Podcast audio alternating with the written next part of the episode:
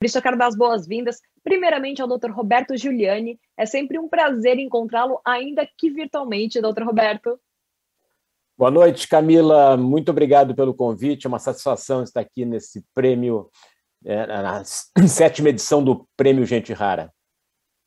Olha, é um prazer recebê-lo aqui e é um prazer também rever a doutora Chong Aekin. Seja muitíssimo bem-vinda, doutora. Sua participação, muito honrada, junto com o professor Roberto. Nós que estamos honrados de poder ter duas referências como vocês aqui com a gente. E bom, convenhamos que a gente tem um material riquíssimo aqui para conversar, né? Mas antes de eu passar a palavra a vocês, eu quero avisar quem está acompanhando a gente aqui através do portal que vocês também podem mandar as suas dúvidas e o seu comentário. Eles são muitíssimo bem-vindos. É só você usar aqui a aba de comentários da nossa plataforma. Vale lembrar que quem estiver assistindo pelo celular não consegue mandar se estiver em tela cheia. Então, se você tiver do seu computador, usa aqui embaixo a aba de perguntas e mande a sua pergunta para o Dr. Giuliani e para a doutora Chong. Agora é com vocês dois que eu vou falar porque vocês também, aliás, ó, podem ficar super à vontade para interagir um com o outro. Aqui a gente está em casa e vocês dois sabem disso, doutor Roberto e doutora Chong. Então vamos começar, doutor Roberto Giuliani, pelo senhor. O senhor já teve a oportunidade né, de visitar o Erasmus Medical Center e ver de perto esse modelo de atendimento que é desenvolvido por eles na Holanda. Eu queria que o senhor falasse para a gente quais são as vantagens que o senhor identifica na implantação dessa proposta. Bom, Camila, é realmente uma referência internacional o centro lá de Rotterdam, sendo o Erasmus, e eles têm uma proposta que é muito inspiradora para os serviços de doenças raras no Brasil, e particularmente para esse modelo transformador que nós pretendemos implementar na Casa dos Raros. Né? É a questão do atendimento integral para o paciente, né? ou seja, o paciente fica no centro de uma teia de especialistas que podem eh, trabalhar ao redor da, daquele caso e tentar identificar a melhor forma de manejá-lo. E também a questão da, do tempo, né? Nós temos que. O tempo é muito importante para muitos desses pacientes com doenças raras e nós precisamos ir, ir, definir rapidamente para quais o tempo é mais crítico, né? Identificar esses casos e dar para eles a, a, uma atenção imediata e, claro, e sem, sem eh, deixar de lado os demais, mas sempre dando uma uma prioridade para aqueles em que o tempo realmente faz muita diferença. Né? Então, isso que a gente está pensando nesses esses eh, conceitos, nós estamos pensando em, em levar adiante a, a, aqui no Brasil também, porque eles são realmente uh, pilares né, de uma boa atenção para a comunidade de doenças raras. O senhor tem toda a razão, doutor Roberto Giuliani. O tempo é um recurso complicadíssimo quando a gente fala de doenças raras. E, doutora Chong, quais, for, quais seriam os maiores desafios para a implantação de uma abordagem como essa aqui no Brasil? Você tocou no assunto difícil, desafios são vários, né? Na verdade, eu sou coreana, só para dizer, eu não sou chinesa. Sou coreana que faz 57 anos no Brasil e 40 anos eu estou trabalhando no Instituto da Criança tornei chefe da unidade de genética do Instituto da Criança ah, já faz 32 anos. Só que eu era chefe de mim mesma. Eu não tinha outro, outra equipe. Você vê a prioridade né, que eles dão. Na verdade, genética não foi prioridade, nem é prioridade de uma pediatria Instituto da Criança do Hospital das Clínicas, que é o maior hospital latino-americano. Você vê que genética médica de doenças raras realmente não são muito valorizadas, vamos dizer. Mas não posso queixar. Atualmente, eu estou com 18 residentes, dois preceptores, são 20, e mais três assistentes e eu. Somos em 24, então já crescemos em 40 anos. Estou satisfeita, mas ainda o desafio continua. Porque primeira coisa é demora de eh, pediatras ou médico de saúde da família desconfiar que seja uma doença genética, né? Então, demora de reconhecer isso porque não tem na educação deles sobre doenças raras, né? São raras. E aí, quando chega, para onde encaminhar, também é porta muito fechada. Tem pouco serviço de genética, a maioria ligado ao hospital universitário, poucos. E ainda a porta é estreita. Como tem pouca gente, é muito, vagas são restritas, então sempre não tem vaga. E quando consegue a vaga, eu tenho que dar, é como já disse, Erasmo é muito assim longe da realidade, apesar de ser essencial. Eu tenho que encaminhar para outras especialidades, cardiologista, neurologista, mas consulta nessa especialidade, cada um demora muito. Então, para tentar chegar, quebrar a cabeça, juntar tudo, demora, infelizmente. E hoje em dia, você sabe, com o avanço de tecnológica, muitas, muitos diagnósticos clínicos podem ser confirmados. Só que, quando é cromossomopatia, pelo menos nós temos cariótipo com mas isso não é suficiente. Eu tenho que ver síndromes que são causadas por microdeleções. Então, preciso de outros testes, MLPA, ARI, todos esses exames ainda não estão na prática do SUS. Então, esse é um desafio de, além de demorar, é falta de limitação de recurso para exames, testes mais caros. E nós sabemos, temos exoma, até genoma atualmente. Então, para doenças monogênicas, tem que fazer exoma, porque muitas doenças, às vezes, são vários genes e ainda não tem nem gene conhecido. Só que esses exames são disponíveis aqui no Brasil, mas a nível do SUS nós não temos. Então, eu faço para nossos pacientes SUS, parceria com os outros é fundamental, tudo, ou então baseado em pesquisa. Isso eu tenho feito últimos anos, realmente, 30 e depois que eu defendi doutorado, eu tenho feito é, projetos. Só que o projeto acaba, né? Então, não consigo dar continuidade de serviço assistencial. É isso. Então, minha, é desafio grande. Oxalá, com Casa dos Raros, que venha num dia realmente multidisciplinar de outras especialidades e ainda tentar tratamento com multiprofissional. Isso seria ideal. Realmente almejamos isso e eu não perco a esperança. Acho que vamos conseguir com Casa dos Aros. Olha, é isso que a gente está esperando aqui com todas as nossas forças. Aliás, a doutora Hanerick falou de um fluxo de atendimento para o paciente que chega com diagnóstico fechado e também para aqueles que ainda estão em processo de investigação. Alguma coisa nesse modelo chamou a sua atenção, doutor Giuliani?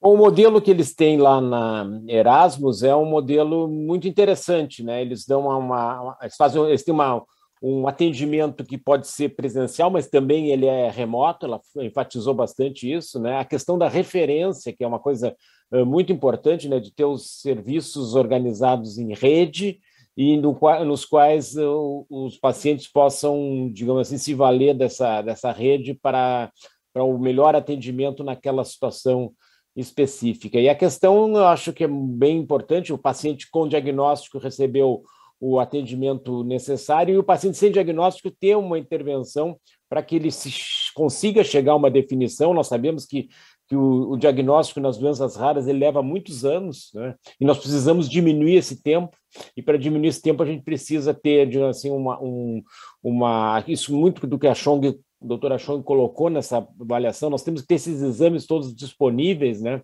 para a gente abreviar esse tempo, né, e depois, na hora do tratamento, também precisamos ter os profissionais disponíveis para se poder fazer esse atendimento integral. Isso já é realidade lá na Erasmus e nós queremos trazer, digamos assim, de alguma maneira para o Brasil, fazer com ter modelos inovadores como esse da Casa dos Raros, mas ter também os, os serviços eh, já existentes, e existem excelentes serviços já existentes que nós montamos lá no Hospital de Clínicas de Porto Alegre, o que a doutora Chong montou aqui no Instituto da Criança na, na USP, em São Paulo, e muitos outros espalhados pelo Brasil. Se a gente conseguir operar esses serviços em rede, nós vamos ter um, um ganho muito grande. Doutora Chong, alguma coisa a complementar nesse sentido? Quando chega um diagnóstico, por exemplo, feito por outros, a gente não sempre tem que indagar se é esse diagnóstico correto. Aí precisamos avaliar novamente se a gente concorda com esse diagnóstico. Nunca ficar uh, confiante naquele, se não tem uma comprovação. E muitos chegam sem diagnóstico. Exatamente, a mãe já andou várias especialidades que não chega ao diagnóstico. Então, a ansiedade dos, da mãe, da família, é muito grande. Quer chegar ao diagnóstico. Você vê que uh, umas doenças monogênicas, muitas vezes a gente não consegue fazer diagnóstico confirmatório. Eu tive recentemente que a mãe, a criança ficou acompanhada durante 25 anos. Chegou o diagnóstico. Era terceiro caso na literatura, mas só chegou graças ao exoma, né? Mas exoma também não chega ao diagnóstico 100%, nem com genoma. Então, quando não tem diagnóstico, eu luto muito para conseguir fazer exoma, mesmo pacientes carentes. Isso com parceria com estrangeiro. Faço o mundo todo, diferentes continentes. Ultimamente, a parceria maior é uh, com o Japão ele já fez para mim mais de 400 exomas de graça. Né? Do trio, outro detalhe. E ele me paga até FedEx. Ele que paga porque eu não tenho recurso. Eu confesso, quando tem medicamento de alto custo, principalmente em doenças metabólicas, indústrias apoiam. No meu caso, não tem medicamento, então não tenho apoio de ninguém, só é projeto e parceria com interesse científico, né? E agora, quando não tem, mesmo que chegue ao diagnóstico, o tratamento não tem medicamento nem a dieta. São cuidados gerais, paliativos e precisa de multiprofissional para pelo menos facilitar a cuidadora, né? E melhorar alguma coisa e não piorar. Isso é difícil. Existe no papel. No Hospital das Clínicas tem toda a equipe excelente. Só que para doenças genéticas raras, isso não existe na prática. Mas temos uma luz no caminho. Uh, recentemente foi aprovado residência multiprofissional em doenças raras. Este eu vou aceitar, quero, quero formar realmente uma equipe multiprofissional para pudesse, né, mesmo com diagnóstico ou sem diagnóstico, oferecer tratamento para ajudar, melhorar a qualidade de vida deles. Olha, estamos aqui torcendo todos os dias por isso, doutora Chong. Agora, olha, o Tony, nosso Antoine Daher, mandou aqui uma pergunta também. Ele falou assim: ó, vocês acham que os centros habilitados hoje pelo Ministério da Saúde pode oferecer esse papel de trabalho integral? Vamos começar com o senhor, doutor Roberto Giuliani, por favor. Eu acho que foi um grande avanço essa, essa portaria 199 de 2014, que criou a política de atenção integral às pessoas com doenças raras. Uh, os centros começaram a ser implementados em 2016, os, os serviços de referência serem designados em 2016, mas uh, assim, isso vem avançando pouco. Né? Nós temos hoje 19 centros no país, o país tem 27 estados, não chega nem tem um por estado, né? isso é um número insuficiente, e também a, assim, a, a, dotação desses centros, a remuneração que eles têm pelo atendimento, ela é, é claramente insuficiente. Então, a gente precisa avançar mais, acho que é um bom modelo, né? mas nós precisamos avançar nesse, nesse programa, expandir o número de centros, aumentar o, o, o tipo de serviços oferecidos, a remuneração que se dá pelos, pelos serviços prestados, que daí vai possibilitar que sejam feitos mais exames, se contratem mais profissionais para atender. Então, é, é uma. Mas é um, é um modelo interessante que tem que evoluir. E uma das coisas que ele tem que evoluir é que fazer esses centros operarem em rede. Né?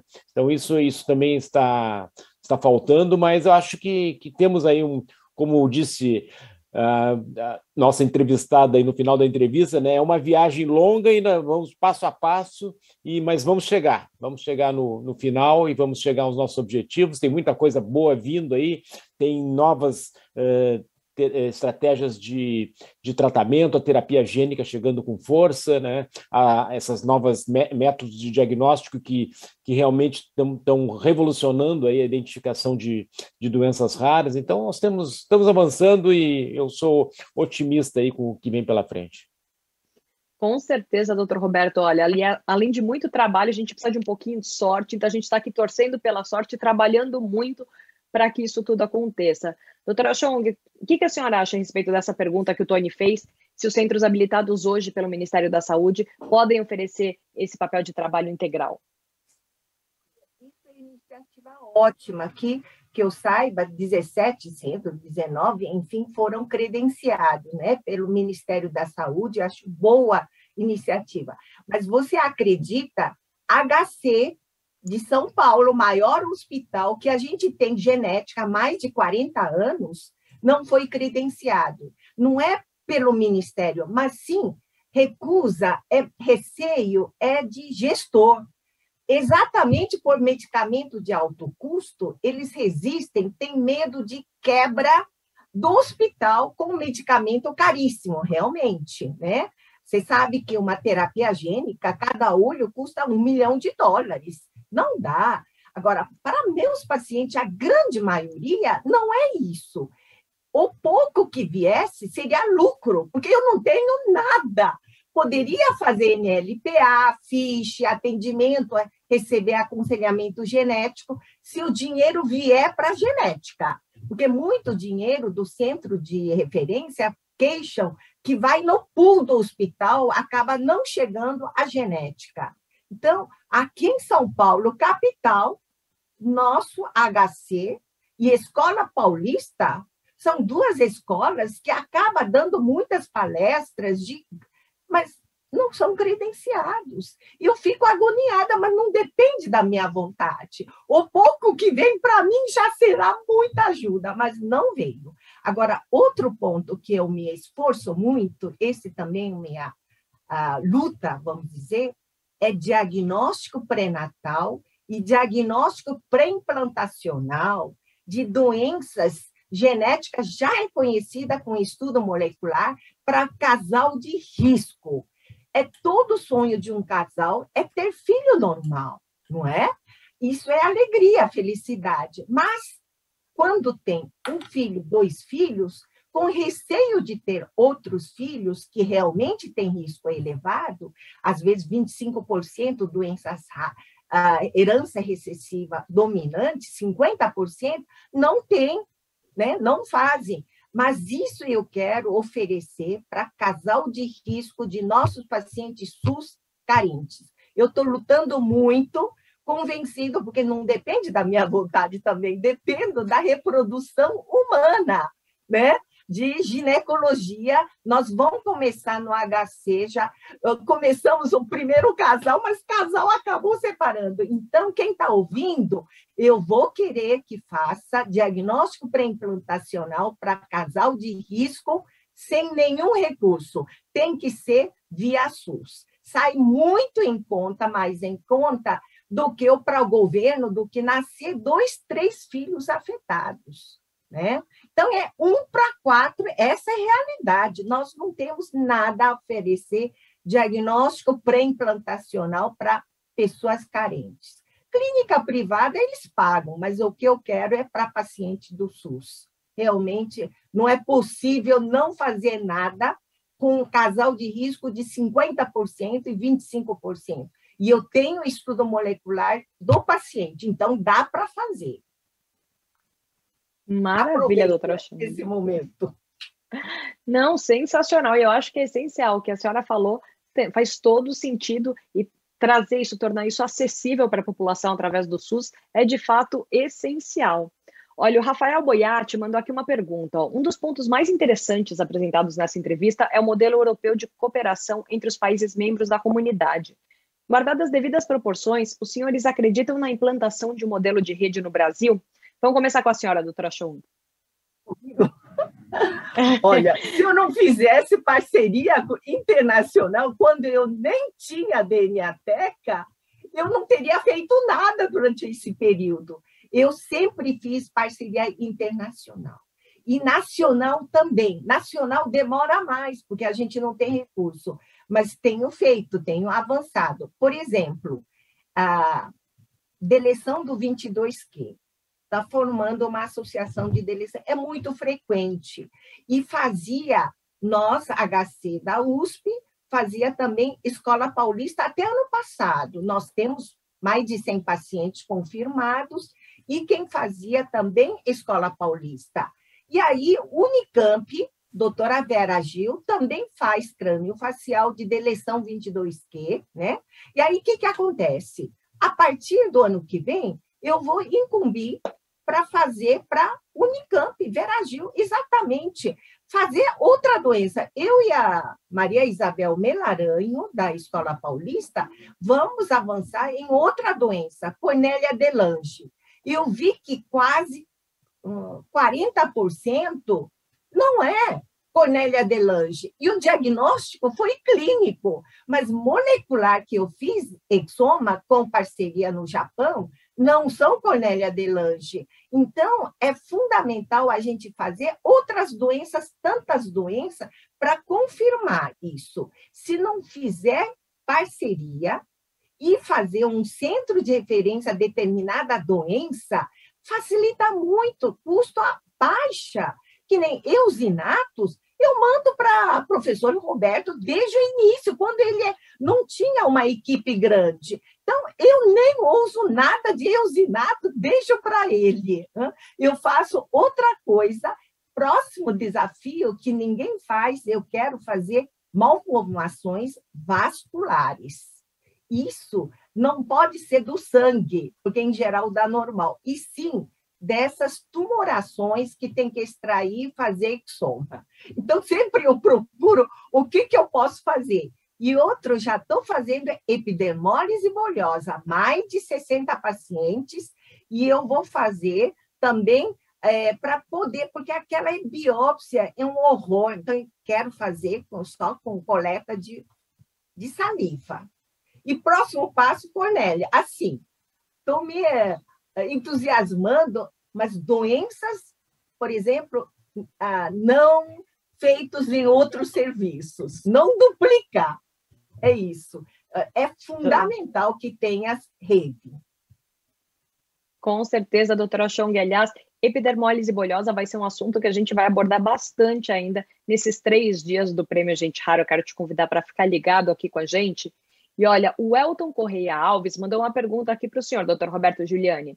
Tomei conhecimento que na Holanda existem 400 pacientes com doença de Pompe e 18 milhões de habitantes. Imagino que exista um déficit enorme. Podemos vislumbrar uma solução? Acho que ele está se referindo ao fato de ter muitos pacientes com doença de Pompe para uma população relativamente pequena comparada com a do Brasil. Na verdade, a, Holanda tem uma, uma proporção de doença de Pompe um pouco maior do que o, o resto do mundo, por um efeito fundador, né? E, mas acho que existem muitos casos não diagnosticados aqui no Brasil. Eh, existem casos diagnosticados que tem, recebem outros diagnósticos, diagnósticos equivocados, então tem muito a se fazer nessa área de diagnóstico. E então é um trabalho que é muito importante porque o diagnóstico é fundamental, é o ponto de partida para a gente pensar em como manejar o caso de uma maneira adequada, mesmo que às vezes não tenha um tratamento específico, o diagnóstico é um benefício enorme para a família, né? O fim daquela busca incessante né, por uma explicação para o que está que tá ocorrendo. Agora eu queria recuperar um pouco que a a Chong acabou de comentar, achei muito importante essa, isso que ela colocou, de se ter eh, serviços que se especializem mais em algum tema, outros em outro, e que operem em rede. Eu acho que isso é, é, é, realmente fundamental e também remete àquela, àquilo que a Camila colocou um pouco mais atrás, sobre a, a comunidade europeia estar tá trabalhando eh, em rede. Eu tenho acompanhado bem de perto isso que está sendo feito na, na Europa. E no Brasil nós podemos realmente aprender muito com esse modelo. E nós, na, lá no Hospital de Clínicas de Porto Alegre, nós criamos uns, alguns anos atrás a rede MPS Brasil, depois criamos algumas outras redes e temos assim uma rede de serviços no Brasil que opera. O paciente não precisa sair da sua, da sua cidade, ele pode ir a um médico que é afiliado a essa rede, lá ele colhe o material, o material chega ao laboratório, é feito o, o, trabalho diagnóstico, é devolvido o resultado e o paciente na sua cidade, então, no seu centro de referência mais próximo, ele pode receber, então, aquela, aquele plano de manejo aí para a sua situação. Nós precisamos avançar nisso e integrar os. Existem serviços assim excelentes em todo o Brasil que fazem, cada um faz um, se dedica mais a um aspecto. Se nós conseguirmos organizar isso numa rede integrada, nós vamos poder avançar muito, talvez com com nem tanto nem tanta necessidade de recursos, mas sim mais de organização. Acho que é muito importante essa essa essa é, visão né, de trabalharmos em rede e nós, particularmente no Hospital de Clínicas de Porto Alegre, temos nos, nos dedicado a isso bastante tempo, mais nessa área dos erros inatos, mas não só, também em outras áreas, e admiramos muito o trabalho que a Chong faz no, no HC e, né, e, toda essa, essa rede de parcerias internacionais aí que ela construiu, isso também é um modelo uh, muito interessante. Precisamos avançar, mas temos já uh, bons modelos aí para nos inspirar. Maravilha, doutor Roberto Giuliani, doutora Chong Aekin, Muitíssimo obrigada pela participação de vocês e por essas contribuições tão ricas a uma discussão que de fato é tão importante e tão relevante para os pacientes com doenças raras do Brasil. Muito obrigada, inicialmente, doutora Chong. É uma oportunidade de falar, né? Dificuldade, o caminho é longo, é longo, mas tenho esperança. Vamos para frente.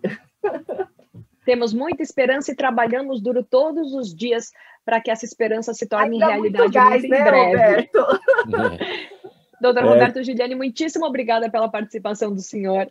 Eu queria agradecer o convite, parabenizar mais uma vez o Tony Dyer, toda a equipe da Casa Hunter e toda a equipe que está ao redor desse sétima edição do Prêmio Gente Rara, uma iniciativa muito importante e que cada vez, cada ano se avança um pouco mais aí no nesse para vencer esse enorme desafio que é o, a situação das doenças raras. Nós, nós vamos nós vamos avançar e vamos chegar lá. Vamos sim, com muita fé e muito trabalho. Muitíssimo obrigada pela participação de vocês. E eu quero agradecer também a todos vocês que acompanharam, que assistiram a nossa transmissão hoje. E olha, eu espero vocês amanhã, no mesmíssimo horário, aqui nessa mesma plataforma, para uma entrevista mais do que exclusiva com Joe Crowley, uma verdadeira lenda entre os raros, e obviamente você não pode perder, né? Advogado e empresário norte-americano, Crowley foi responsável por uma grande revolução na indústria farmacêutica ao assumir a gestão de empresas de biotecnologia e desenvolver novas abordagens de tratamento. Em uma entrevista exclusiva para a Casa Hunter, o executivo reflete sobre a trajetória das doenças raras nos últimos 30 anos, os desafios de incorporação das novas tecnologias disponíveis e sua trajetória, que inspirou o filme Decisões Extremas, estrelado por Brandon Fraser e Harrison Ford. É uma história incrível e é uma história que você vai acompanhar aqui com a gente no Prêmio Gente Rara. E para repercutir essa entrevista, a gente vai contar com a presença do Eduardo Calderari, vice-presidente da Interfarma, Associação da Indústria Farmacêutica de Pesquisa, que representa mais de 50 laboratórios farmacêuticos. Vai ser incrível e eu posso garantir que vai ser ainda melhor, sabe como? Com a sua presença aqui com a gente. Então não se esqueçam, amanhã a gente está de volta com o Prêmio Gente Rara 2021, com muito conteúdo exclusivo e importantíssimo. E ó, hoje foi só o primeiro dia, ainda tem o segundo e o terceiro dia que promete grandes emoções. Eu, se fosse você, ficava ligado aqui, porque a gente vai passar tudo online, exclusivo para você que está cadastrado. Então, nos encontramos amanhã. Eu espero por você, ver se não vai perder. Uma excelente noite para todos. Um beijo e até amanhã.